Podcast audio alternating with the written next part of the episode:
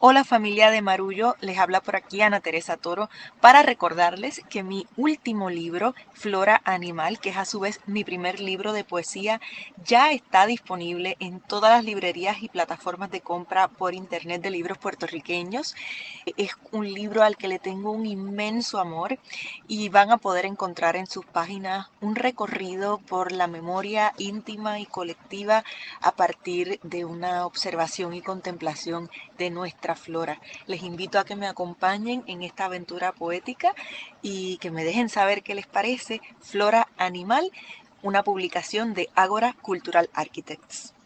Hola, esto es Marullo desde San Juan. Yo soy Pedro Reina Pérez y les doy las gracias por acompañarnos en esta serie especial de primavera en la que vamos a estar conversando con creadoras y creadores de distintos ámbitos.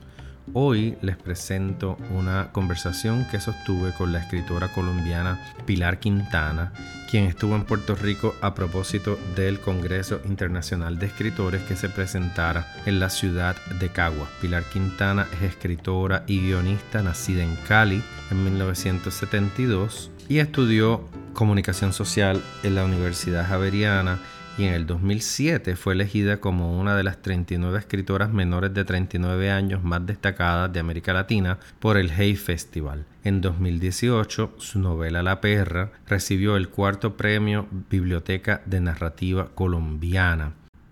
El jurado del premio Alfaguara, presidido por el escritor colombiano Héctor Abad Faciolince, y entre cuyos miembros se encontraba la escritora española Irene Vallejo, destacó que la novela ganadora, y abro cita, se adentra en la oscuridad del mundo de los adultos a través del punto de vista de una niña que desde la memoria de su vida familiar intenta comprender la conflictiva relación entre sus padres.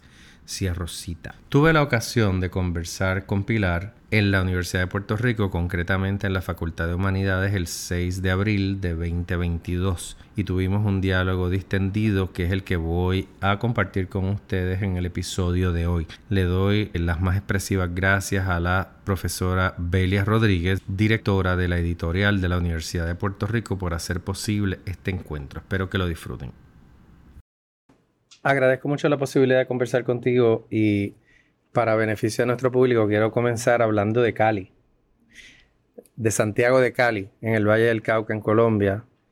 Y para el público quiero decir que los puertorriqueños y Puerto Rico ocupan un lugar importantísimo en el imaginario cultural de Cali. Uno podría decir hoy día que Cali es la capital mundial de la salsa.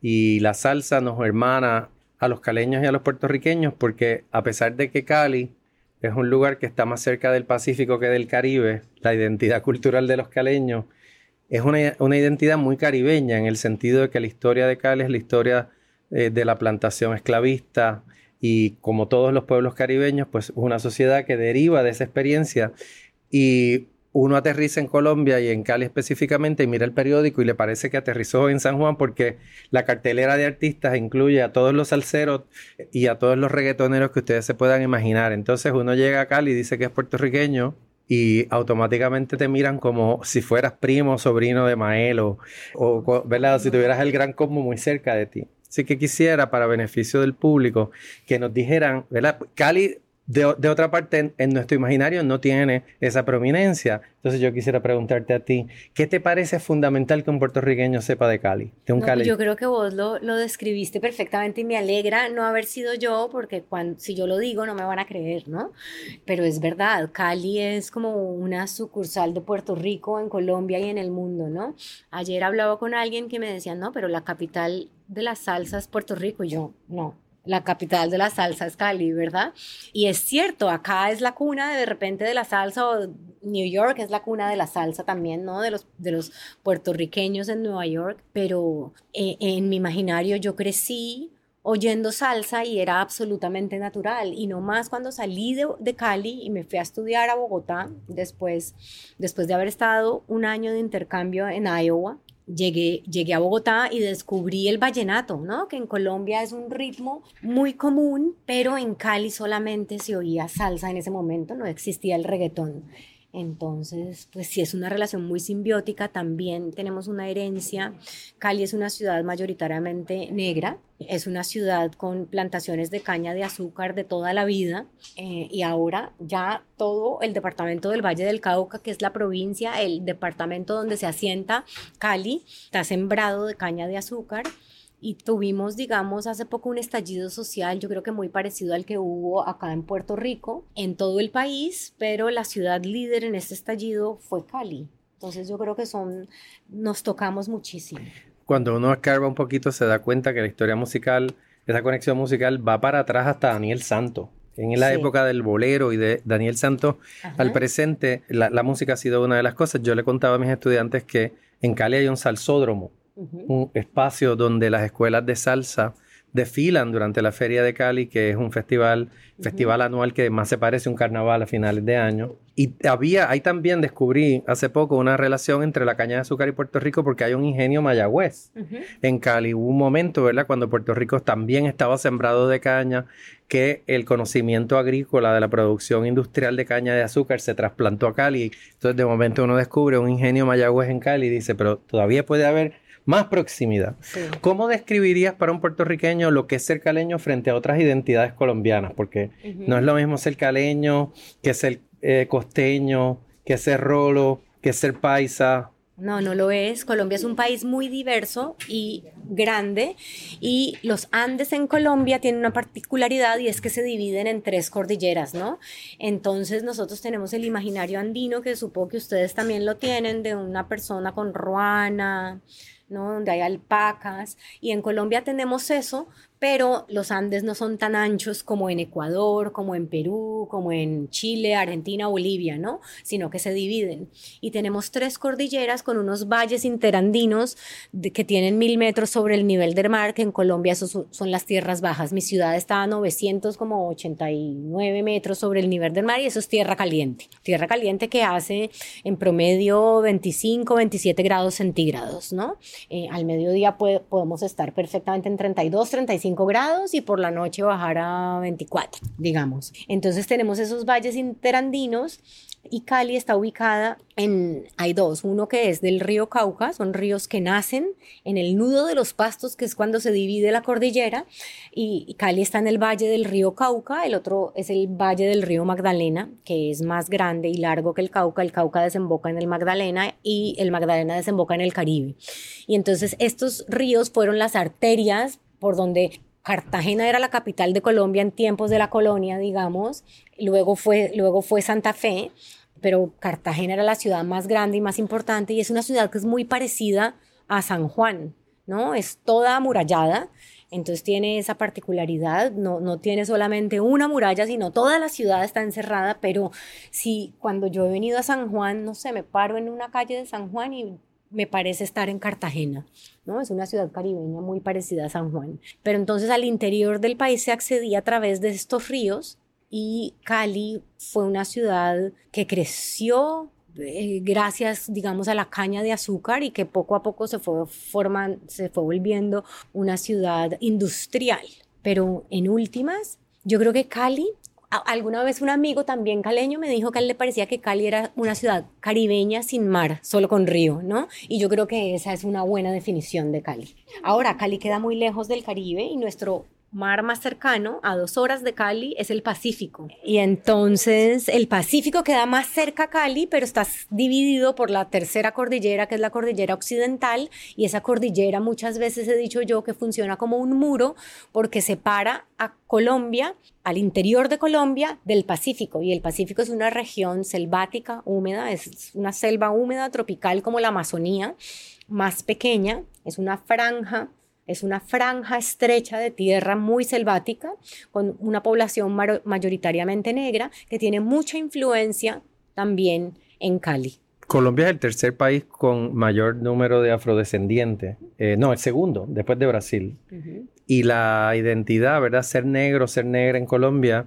es una subjetividad y es bien importante. Tú lo ves en Cali porque Cali es el lugar más caribeño sin lo que tocas de decir. Para mí Cali es el, la ciudad más caribeña sin, sin estar al lado de un litoral, ¿no? Lo único que le falta es eso porque la cultura de la gastronomía, la música, todo apunta al Caribe, a pesar de que hay una zona Caribe en Colombia, ¿verdad? Que es de donde viene el vallenato, que a nosotros nos llega particularmente a través de Carlos Vives hace muchos años, que vivió aquí, eh, se casó con una puertorriqueña y siempre ha sido como el porte estandarte, no solamente aquí, sino en otros lugares.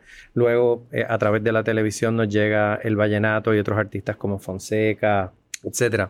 La temática de tus novelas trabaja con las identidades raciales. Tus personajes hablan de la complejidad del género, de ser mujer, de ser, de ser negro, de ser negra, y particularmente en, um, La Perra, que es una novela que te lanzó, digamos, a la fama mundial y que fue traducida a muchos idiomas, tú trabajas una relación de pareja de una pareja que vive en el Pacífico colombiano y es como si, para ponerlo en términos puertorriqueños, ¿verdad? Lo, que sería Buenaventura para los caleños sería Loíza para nosotros, nuestro Chocó, nuestro, nuestro Buenaventura, ¿verdad? Un lugar donde la cultura eh, afrodescendiente todavía tiene una gran identidad. ¿Por qué te interesaste como narradora en ese mundo? Bueno, mi abuelo, mi abuelo paterno era negro, nacido en el Chocó y en los años 10 hizo el viaje en esa época, no y todavía hay muy pocas carreteras que conecten al interior de Colombia con el Pacífico colombiano, ¿no?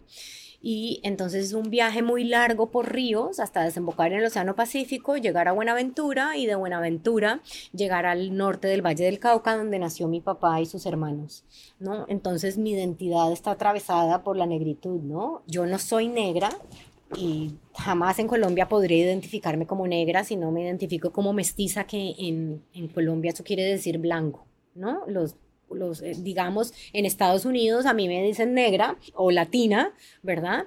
Pero en Colombia nos llamamos mestizos porque tenemos mezcla de sangres, pero yo crecí en, en una ciudad, en clase media alta, con privilegios de una mujer, de una mujer blanca y privilegiada, ¿no? Pero Colombia no es solo uno de los países con, con, mayor población negra, sino con mayor desigualdad. Y es inevitable notar cómo los centros urbanos con población negra, con mayor población negra, o las zonas rurales con mayor población negra son las zonas más deprimidas de Colombia.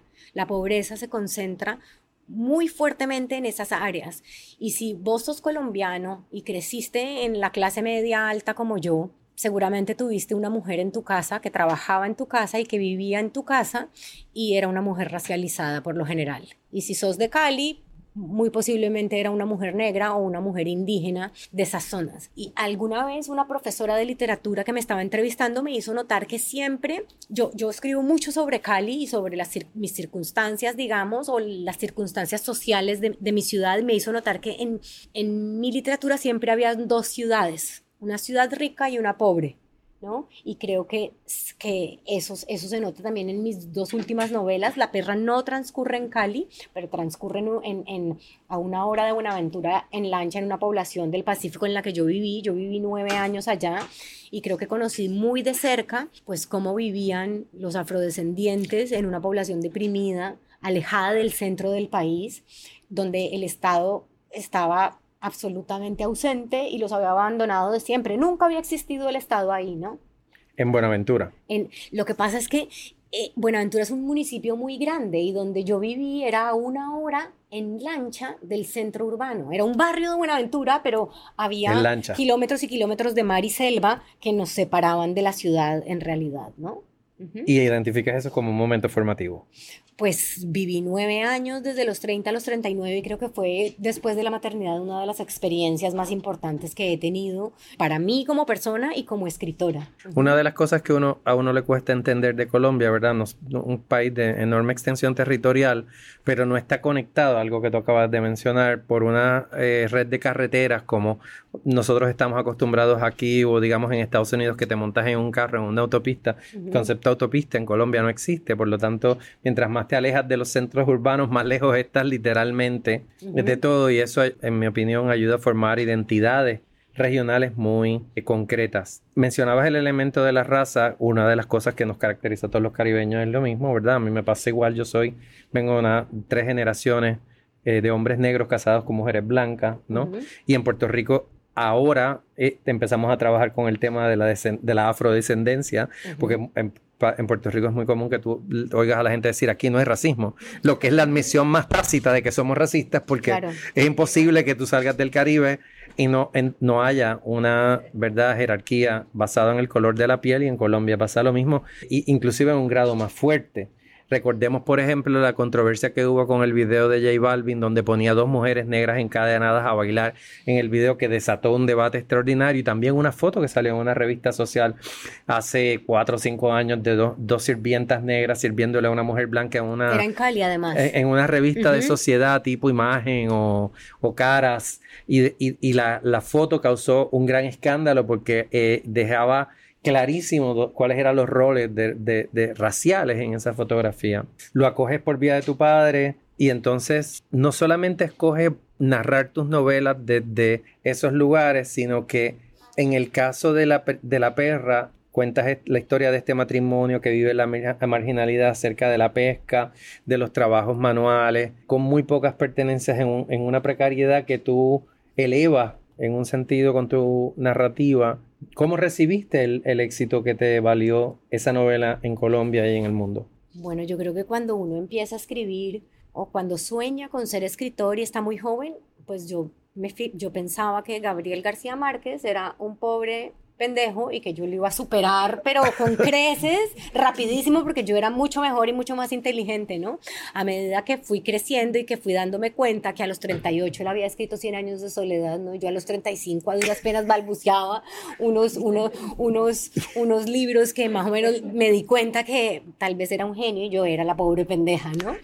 Eh, y, y, y luego creo que muy pronto los escritores nos damos cuenta de que es muy difícil ser reconocido, que te lean y vivir de tu profesión, ¿no? Entonces, cuando antes de publicar La Perra, yo ya era una escritora que conocía su lugar en el medio literario y que no aspiraba a yo aspiraba a publicar un libro que vendiera un número que la editorial no se avergonzara y que me publicara el siguiente libro, ¿no? Que pagara la edición y que el siguiente libro me lo publicara. Esa era mi aspiración y con eso me, me daba por bien servida y decía, bueno, viviré de dar talleres. Entonces, y además esta novela era, la protagonista es una mujer negra que va a cumplir 40 años, que es una mujer grande, ¿no? Es una mujer cuyo único deseo en la vida ha sido tener hijos. Y yo pensaba, ¿esto a quién le va a gustar? A nadie. Si le gusta a mis dos mejores amigos y a mi mamá, me parece magnífico, ¿no? Y resulta que conectó con mucha gente, ¿no? Y, y, empezó a venderse bien y, y, empezaron a traducirla, está traducida ya a 19 lenguas. Entonces, para mí fue una gran sorpresa tu comparación con García Márquez es, digamos, desigual en el sentido de que la narración de Colombia y la voz que García Márquez en la que García Márquez narra Colombia, una, una, una, una, voz muy del Caribe, ¿no? Para nosotros reconocerla, en la escuela se leen distintas obras de García Márquez, pero es uno de los vectores por los cuales nos llega la, la, cultura colombiana, haciendo la música del otro, pero es, es interesante que es una novela corta además, o sea, consigues ese éxito en una narración sencilla, acotada, muy concreta, que narra la vida de una persona, digamos, común y corriente, que no es la protagonista, digamos, de los grandes relatos a los que nos acostumbra la literatura o el cine. Y entonces, de ese lugar, de esa mujer, pasas a los abismos, que está contada, como dijeron al principio, por una niña. Y una de las primeras cosas que me llamó la atención de la narración de la novela, una niña caleña, clase media, sus padres tienen un supermercado, lleva una vida, digamos, más o menos de escuela, casa, vacaciones, la tía, el tío, etc. Pero escribes con una claridad, tu escritura es una escritura transparente. Eh, ¿Cómo conseguiste? O sea, tienes un tono en tu, en tu manera de narrar sin adornos, sin estar rebuscada, pero profundamente sencilla, pero profundamente hermosa. Sí, yo recuerdo hace un tiempo cuando salió La Perra, y entonces yo cometo a veces el error de buscar en Goodreads qué están diciendo de mi novela, ¿no? y digamos que una de mis novelas favoritas, que es El viejo y el mar, la reseña que más likes tiene, una de las que más tiene likes en Goodreads, es de una mujer jovencita, de una jovencita que dice que era la peor novela que había leído en el universo, porque cómo es posible que este tipo no cortara el nylon con el que estaba pescando y se fuera a comer a McDonald's. Y yo dije, pero Dios mío, no entendiste nada, ¿no? Que era una novela machista y no sé cuántos. Y yo dije, bueno, entonces cometo el error de meterme a Goodreads, donde a veces hay comentaristas de ese tipo. Y uno de los comentaristas decía que no le había gustado la novela porque el lenguaje era muy sencilla y que qué fácil, ¿no? Y a mí me cuesta tanto trabajo lograr eso, ¿no? Es lo que más me cuesta trabajo. Para hacer los abismos hice ocho borradores y la reescritura es lo que me permite llegar a desnudar el lenguaje para que yo, yo quiero que el lenguaje no llame la atención, yo quiero que el lector lea y no se dé cuenta que está leyendo, ¿no? Como que, que no note la mano de la escritora que hay ahí inventándose la historia, sino que al leer se meta tanto en la historia que piense que la está viendo como cuando vamos a cine y todo desaparece y estamos dentro de la película. Yo quiero lograr eso, ¿no? Y entonces mi manera de hacerlo es repetir y repetir para buscar las palabras más justas, menos adornadas, que me permitan mostrar y no, y no tanto decir. No voy a decir sencillez porque sería injusto. No es sencillez, lo es. Ok, ¿y por qué una niña? Ese punto de vista, narrar una novela desde el punto de vista de una niña, ¿por qué? Eso me pasó. Yo no lo busqué. Yo, estaba, yo quería escribir una, una historia gótica con un lobo y unos abismos y un personaje que tenía un ojo blanco como siniestro, ¿no? Y, la, y esa historia empezaba con una mujer que iba manejando su carro por una carretera en las montañas de Cali llena de curvas y abismos y neblina y entonces tenía miedo de caerse. Así empezaba la historia. Y entonces yo recordé yo vivía en las montañas de Cali cuando niña, en una zona con curvas y abismos y todos los días teníamos que recorrer esa carretera para ir al colegio y luego para volver. Y alguna vez mi mamá me contó que en esa carretera se había desaparecido la mamá de una amiga de ella del colegio. Y a mí esa historia pobló mis pesadillas y esta mujer fue por muchos años, estuvo en boca como de los chismes de Cali diciendo que se había escapado con otro hombre, que la habían visto en una playa en Acapulco, que estaba con Julio Iglesias en no sé dónde, ¿no? Era como, y en realidad la mujer la encontraron en los años 90, encontraron el carro y ya su esqueleto. ¿No? Era una mujer que se había accidentado en esa carretera, pero yo crecí con estas historias y me, me, daban, me daban mucho miedo estas historias. Y entonces a la protagonista de mi novela le puse que recordaba que su mamá le había contado eso. Yo trataba de seguir adelante con mi historia y decía, pero si voy a poner una mujer desaparecida en la historia, tengo que contar la historia de la mujer desaparecida. Entonces contaba la historia, conté la historia de la mujer y luego, pero si voy a contar la historia de la desaparición, tengo que contar las circunstancias en que mi personaje de niña o yo a su mamá contándolo.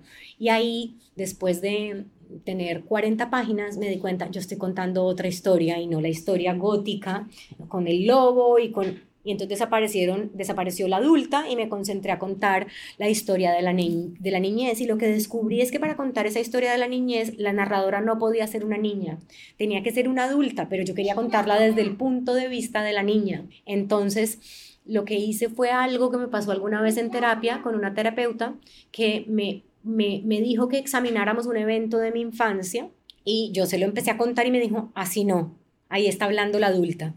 ¿No? Y los adultos elegimos un discurso para interpretar y narrar los hechos de la niñez, pero no estás contando lo que pasó. Me dijo, ponte en el lugar de la niña que fuiste y cuéntalo desde el lugar, desde ese punto de vista. Y entonces lo hice y así quise contar la novela, ¿no? Las palabras son, son del adulto, el lenguaje es de la adulta, pero el punto de vista es de la niña que fue.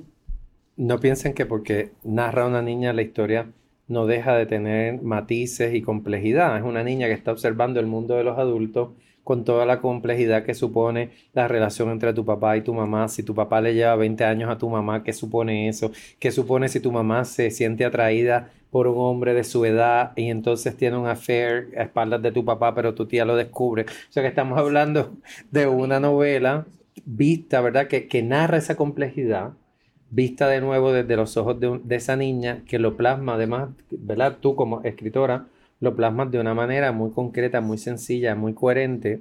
¿Cuál fue la recepción antes de, esa, o sea, ganaste el premio Alfaguara, que para beneficio de nuestro público es uno de los premios de literatura en español mejor dotado, de mayor visibilidad, que te, te, te pone básicamente en, eh, en el catálogo de una editorial en español como es esa. ¿Cuál ha sido la recepción en, en el mundo de tu, de tu novela? Bueno, yo tenía mucho, cuando yo, después de que salió la perra y le fue muy bien a la perra, entonces la gente me decía, ¿y ahora qué? ¿Qué va a escribir? Y yo, no, pues estoy escribiendo algo. Y me demoraba mucho y yo me demoro mucho porque cuando era más joven aprendí que uno no debe apresurarse, que, que, que lo importante no es publicar, sino escribir bien. ¿No? Entonces a mí ya no me interesa publicar, sino escribir bien. Y escribir bien toma mucho tiempo. Y entonces yo trabajaba y trabajaba y una amiga me decía, lo que pasa es que estás bloqueada porque sentís que tenés que salir con algo muy bueno porque hiciste la perra a la que le fue muy bien y yo, no, no es de verdad que no me está pasando eso, sino que yo trabajo así. Estás traumatizada, no te preocupes, ya saca lo que, lo que, lo que estás trabajando. Y yo, por fortuna, no le hice tiempo, no le, no le hice caso y seguí insistiendo hasta lograr los abismos. Y entonces ganó el premio y fue como yo dije, ay, menos mal, también gustó porque uno nunca sabe, uno, uno trabaja y uno hace lo mejor que puede, pero nunca sabes si esta historia va a gustar o no va a gustar, ¿no? Y eso no depende de uno, eso depende de las circunstancias, de los lectores, eso no, no, el escritor no es dueño de si a su libro le va a ir bien o no, ¿no? Solo somos dueños de si el libro dice lo que yo quería que dijera y lo dice como, lo, como yo quería que lo dijera, ¿no? Eh, y bueno, ahora también Los Abismos está siendo traducida. Salió la primera traducción que es al francés y luego va a salir la de inglés, que eh, lo que yo encontré, lo que he encontrado es que cuando sale la traducción en inglés es, hay como un estallido porque en otros idiomas lo pueden, la, la pueden leer, ¿no? Entonces hasta ahora está siendo traducida a nueve lenguas y va a salir en otoño, va a salir en Estados Unidos y en, y en, en el Reino Unido. Tú has tenido una diversidad de experiencias, estudiaste comunicación, viviste en Iowa, viviste nueve años cerca de Buenaventura. ¿Qué experiencia de tu vida te ha ayudado más como escritora? No de formación, sino de, de, experiencia de vida. ¿Qué, ¿Qué es lo más importante para tu oficio como escritora? Yo recuerdo cuando era una escritora joven, a finales de los 90 y a principios de los 2000, y me, me, me lo decían mujeres además, me decían, si quieres ser escritora, tienes que renunciar a la maternidad. Una mujer no puede ser madre y escritora al mismo tiempo, lo cual era como una sentencia terrible. Yo no quería tener hijos, entonces no me parecía terrible, pero ahora que cuando miro hacia atrás digo, ¿cómo le pueden decir eso a alguien, no? ¿A qué hombre le han dicho? Si quieres dedicarte a la escritura, debes renunciar a la paternidad. Nunca, porque se asume que tiene una mujer que le va a llevar la casa y los hijos, ¿no? En cambio, una mujer tiene que llevar la casa y los hijos y tiene que renunciar a su ambición profesional de ser escritora. Entonces, bueno, me, me, parece muy injusto viéndolo, pero a mí lo que me pasó fue que cuando tuve un hijo fue todo lo contrario y una explosión como mía como escritora. Y yo encontré, es como si yo hubiera encontrado una beta, como si yo fuera una minera y estaba por acá la mina ya como muy depleted y de repente encontré una beta nueva llena de oro, ¿verdad? Creo que es por el lugar en el que yo me ubico como escritora. Yo entendí muy pronto, cuando escribí mi primera novela, que lo que yo quería hacer era contar lo que no debía contar. Lo que mi mamá me decía, eso no lo cuentes, eh, de eso no se habla. Lo que en el colegio me decían, una señorita no desea. Ah, ahora voy a hacer libros sobre deseo. ¿No? Eh, entendí que era eso, que, que cuando a mí me cerraban la boca, literalmente me, me, me salían letreros ahí.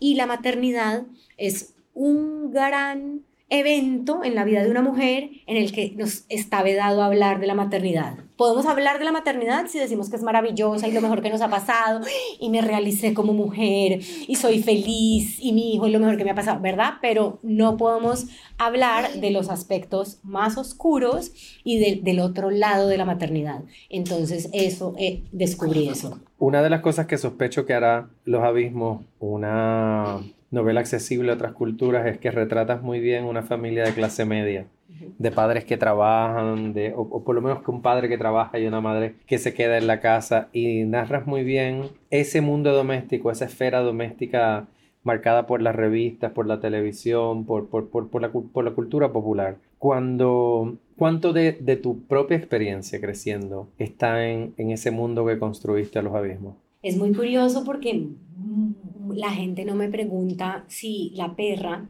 es una novela autobiográfica, ¿no? Cuya protagonista es una mujer negra que, y, la historia transcurre en el Pacífico colombiano. Nadie me pregunta si es autobiográfica, ¿no? Y lo es, porque yo soy la perra y también soy Damaris, la protagonista, y soy Rogelio y soy todos los personajes. Y es un poco en los abismos, en cambio, la gente sí le parece que esa soy yo y que es una novela autobiográfica. Y no lo es. O lo es en la misma medida en que es en que lo es la perra o en que lo es coleccionistas de polvos raros. El, eh, yo creo que en, gran medida todos los trabajos son en parte autobiográficos. Eso no quiere decir, sin embargo, que mi familia haya estado conformada así, ni que mi papá tuviera un trabajo así, ni que mi mamá fuera esa mujer, ¿no? Yo, yo tengo hermanas, transité la infancia eh, con ellas, pero sí que, sí que se trata sobre mis miedos infantiles, ¿no? Sobre eh, esa niña desamparada que muchas veces me sentí. Hay, algo sobre la niñez y es que se suele, uno suele oír decir que la niñez es la etapa más feliz de la vida, ¿no? Y, y la gente lo repite. Yo creo que es mentira que la niñez sea la infancia, sea el momento más feliz de la vida. Yo creo que es una etapa igual que la adolescencia o igual que la adultez, con cosas buenas y cosas malas pero sí creo que las cosas malas de la niñez, que son muchas las que nos pasan, quedan veladas, ¿no? Y no las recordamos. Y yo creo que eso es lo que nos permite sobrevivir y llegar a la adultez, ¿no? Pero la niñez es una etapa muy dolorosa en muchos sentidos porque despertamos al mundo de los adultos y descubrimos que la vida no es maravillosa ni arcoíris y pajaritos, sino que la vida puede ser también terrible. Y esa es una experiencia dolorosa, ¿no? Y, y los niños somos criaturas desamparadas que dependemos de nuestros padres y si estamos en una familia tóxica, como son, lo son, no sé si todas, pero yo supongo que sí, casi todas. Familia tóxica, valga la redundancia. Sí, exactamente. es un pleonasmo. Exactamente. Y, pero, pero claro, yo, yo en este momento si estoy en una relación, si conozco a alguien que no se porta bien, pues me voy. Chao, ¿verdad? De niño no puedo hacerlo, entonces estamos atrapados en ese mundo sin posibilidad de escapatoria. Y, y, creo, que, creo que es una etapa de la vida muy compleja y e, eso era lo que quería narrar como lector no colombiano, las dos novelas cuentan muy bien dos ambientes. La perra, eh, el mundo del Pacífico, ¿verdad? Uno, uno puede ver cómo eh, ese mundo está atravesado por la raza y por la pobreza. Por alguna razón a mí me recuerda una novela de Tomás González que se llama Tempestad, que fue la primera vez que leí temporal, temporal que leí una novela sobre el Pacífico colombiano, pero también en Los Abismos me tu, tu descripción de la casa en el campo, de, de, la hacienda, de alguna manera, me recuerda a Héctor Abad y La Oculta, que es una novela también localizada en un en, ese mismo ambiente. Una pregunta, ¿la casa donde vivías en la carretera al mar? el, en Cali. Yo vivía en la carretera al mar, sí. Porque, porque para que tengan una idea, el, uno no ve el mar en Cali, pero de momento hay una carretera al mar que se vuelve mítica. Porque además te dicen detrás de esas montañas, como tú dijiste, está el mar. Está el mar, pero no lo ves. Eh, se vuelve una, una, una abstracción. Y creo que precisamente por eso construyes muy bien ambientes. Has hecho escritura audiovisual, fuiste libretista. ¿En qué proyectos trabajabas cuando eras libretista y de, y de qué trataban tus proyectos? Bueno, y lo sigue siendo. Yo, escribí una película que está en Netflix en este momento. Em, eh, escribí una obra de teatro que sale este año con el Teatro Nacional en Colombia. Entonces sigo escribiendo guiones. Fue en mi escuela. Cuando me gradué del colegio, pues a los 23 años uno no puede llegar y escribir libros y que se los publiquen. De repente puede hacerlo, pero pues no creo que esos libros vayan a tener como el calado suficiente para que a uno lo publiquen y de algo tenía que vivir. Entonces, y lo único que yo sé hacer es escribir, ¿no? Entonces fui libretista de televisión y escribí una telenovela del mediodía escribí una serie juvenil y escribí una serie como de docuficción. Tenía parte documental y, y parte ficción. Esa, esa, eh, las otras dos salieron al aire y estuvieron un tiempo al aire, pero esta nunca salió. La escribí, pero no, no vio la luz. Esas fueron como los tres trabajos que hice durante tres años. ¿La película de Netflix, de cuál es la trama? La película se llama Lavaperros y es la historia, bueno, en Cali además de la salsa, en los años 80 tuvimos un, un, cartel de la droga muy prominente de los hermanos Rodríguez Orejuela, entonces yo crecí en una ciudad marcada por la salsa, pero también por el cartel de la droga, ¿no? Y eso, cuando los metieron presos, empezó todo el cartel que era unos drug lords así gigantescos, es decir, ponían presidentes, senadores, no manejaban el país ese era el tamaño de los drug lords en Colombia en los años 80. En los 90 los cazaron, los metieron presos, se los llevaron para Estados Unidos y entonces ya no había grandes carteles, sino baby cartels, se llamaban. Y esta historia es de unos narcos que vivieron la etapa de gloria y ahora están en decadencia. Entonces son en Colombia a esos ese tipo de narcos que son como los segundones de un segundón de un segundón se llaman los lavaperros y es una historia muy violenta sobre un pequeño cartel de narcos en decadencia. Mi escuela fue la escritura de guiones, ¿no? Muchos escritores de mi generación, en, mi época ya había escuelas de escritura creativa, pero no en Colombia. De repente en Colombia en aquella época había un taller que yo no conocía y entonces la generación de escritores colombianos de mi generación es la última generación que no estudió escritura creativa, ¿no? Somos formados en periodismo o en derecho y yo vengo mi escuela fue la escritura de guiones. Y a mí me parece que fue una escuela extraordinaria, porque para escribir guiones tenés que aprenderte la estructura de, de las obras de teatro, ¿no? De dramaturgia. Y eso te enseña a contar una historia de una manera efectiva. Entonces eso fue muy bueno. Y además te enseña a crear con muchas limitaciones si vos querés escribir un libro y tu personaje vuela, solo tenés que hacer que sea verosímil y que funcione dentro de la historia. Cuando escribía para televisión, tenía, no podía tener más de ocho personajes por capítulo y ocho locaciones por capítulo y tenía que tener un punto de giro cada tanto y cada escena debía terminar en punta porque en aquella época no había Netflix ni plataformas, sino eran canales de televisión y entonces, no sé, llegaba, Rosa María, tengo que decirte algo muy importante. ¡Tarán! Y se iba a comerciales, ¿verdad? Porque necesitábamos que el público volviera y necesitábamos dejar cada escena en punta.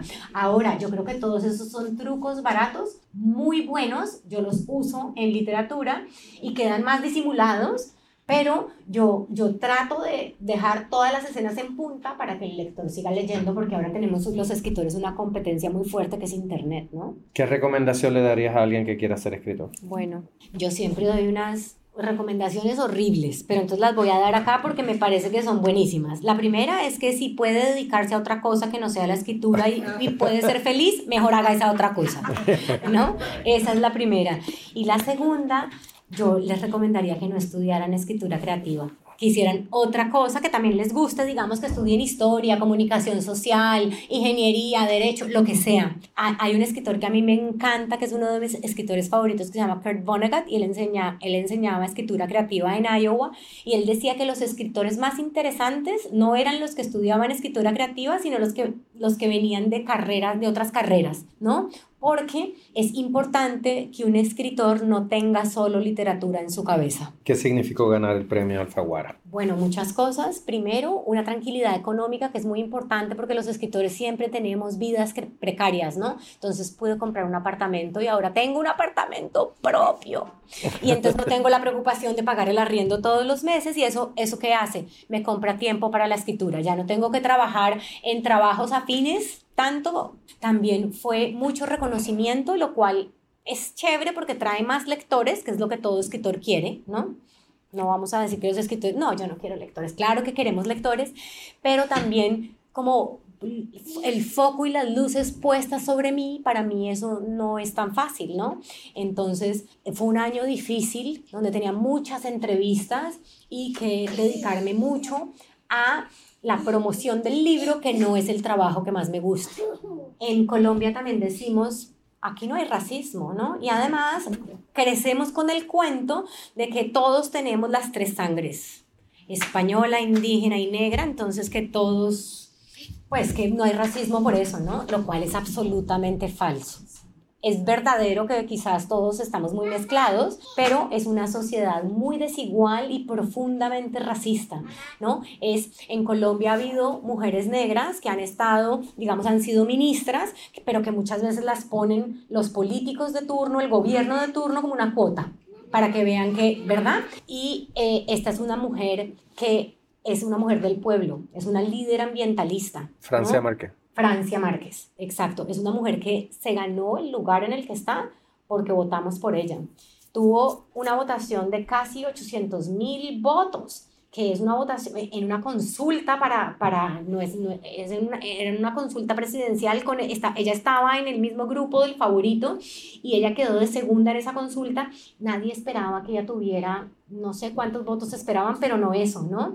Hombres blancos, corruptos, compradores de votos, tuvieron 200 mil votos y esta mujer sacó casi 800 mil votos, ¿no? Y a Petro, yo creo que Petro tuvo que ponerla de vicepresidenta porque si no, pues yo hubiera salido furiosa a ponerme furiosa si no la pone de vicepresidenta, ¿no? Y si ellos llegan a quedar, ella no, la figura del vicepresidente en Colombia muchas veces eh, es como ornamental porque el vicepresidente no hace mucho, ¿no?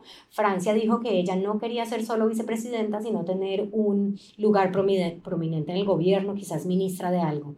Y para mí sería como el mayor triunfo popular que ha habido en Colombia sería que Francia Márquez, por votación popular, llegara al gobierno. Y, creo que es una muestra, ay, yo no sé si estoy teniendo demasiada esperanza para luego desilusionarme como siempre, pero yo sí creo que la configuración nueva del Congreso que elegimos, que por primera vez tiene mayoría de izquierda en un país tan profundamente conservador y de derecha como Colombia, yo, y, y, esto que pasó con Francia Márquez, es, yo veo la luz, ¿no? Veo, veo un poco de luz.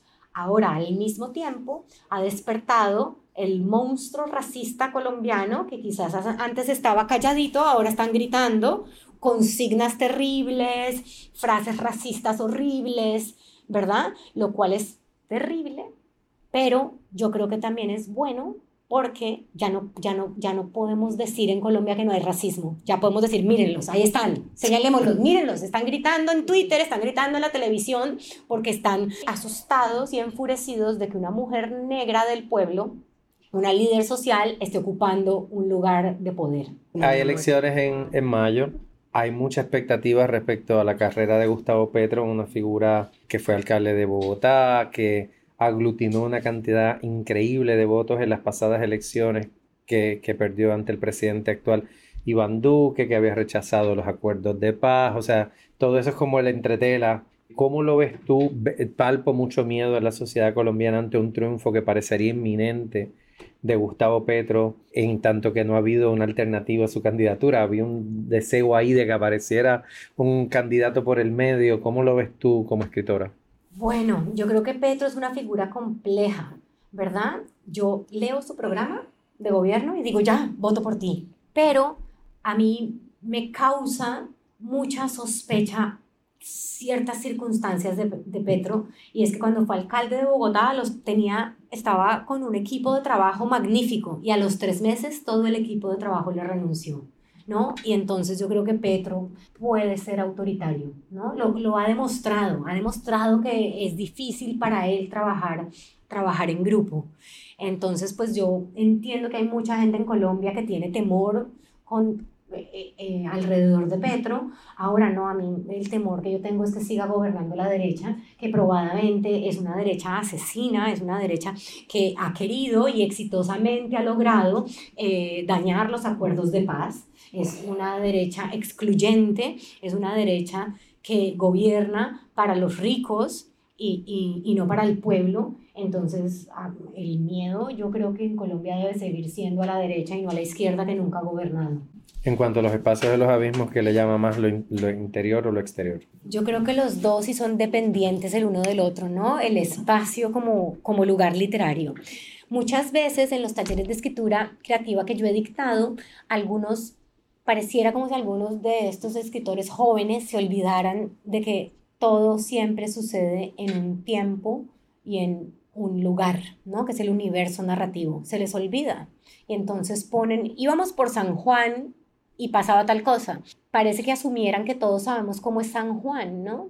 Y aun cuando solo lo estén leyendo boricuas, digamos, estoy segura que tu San Juan no es el mismo San Juan de, ni siquiera del de tu vecino. Y a mí me parece importante que los libros sean un lugar y un tiempo, que tengan un lugar y un tiempo, que sean, que yo, mi intención es que invitar al lector a que vaya a mi libro como a un viaje.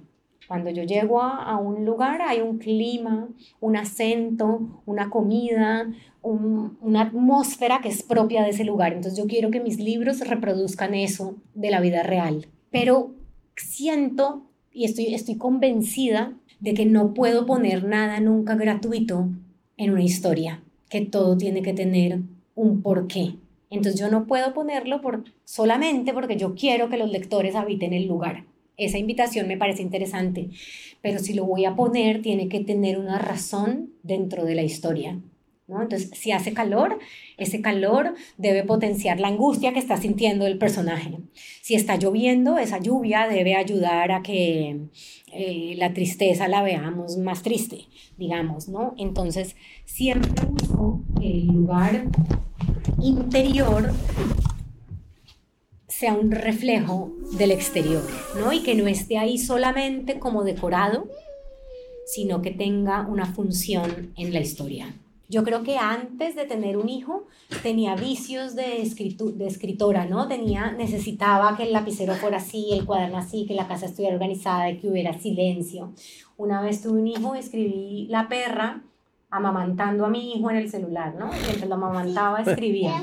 Escribí la perra. Entonces ahí me di cuenta que si yo tenía como esos vicios de escritura era porque podía era, era porque podía darme el lujo de tenerlos, ¿no? Cuando ya no pude darme el lujo, la escritura terminaba saliendo, buscando como una salida. Eh, entonces ahora mi lugar como de confort para escribir es cuando él no está cuando se va para el colegio unidad pedagógica, que es como yo siempre pensaba que el mejor invento de la humanidad era la domesticación del fuego. Ahora sé que fueron los colegios. Síganos en las redes, estamos en Facebook como Marullo y en Instagram y en Twitter como arroba Marullo Media, pendiente a nuestras redes sociales para más información sobre los próximos episodios. Esto es Marullo.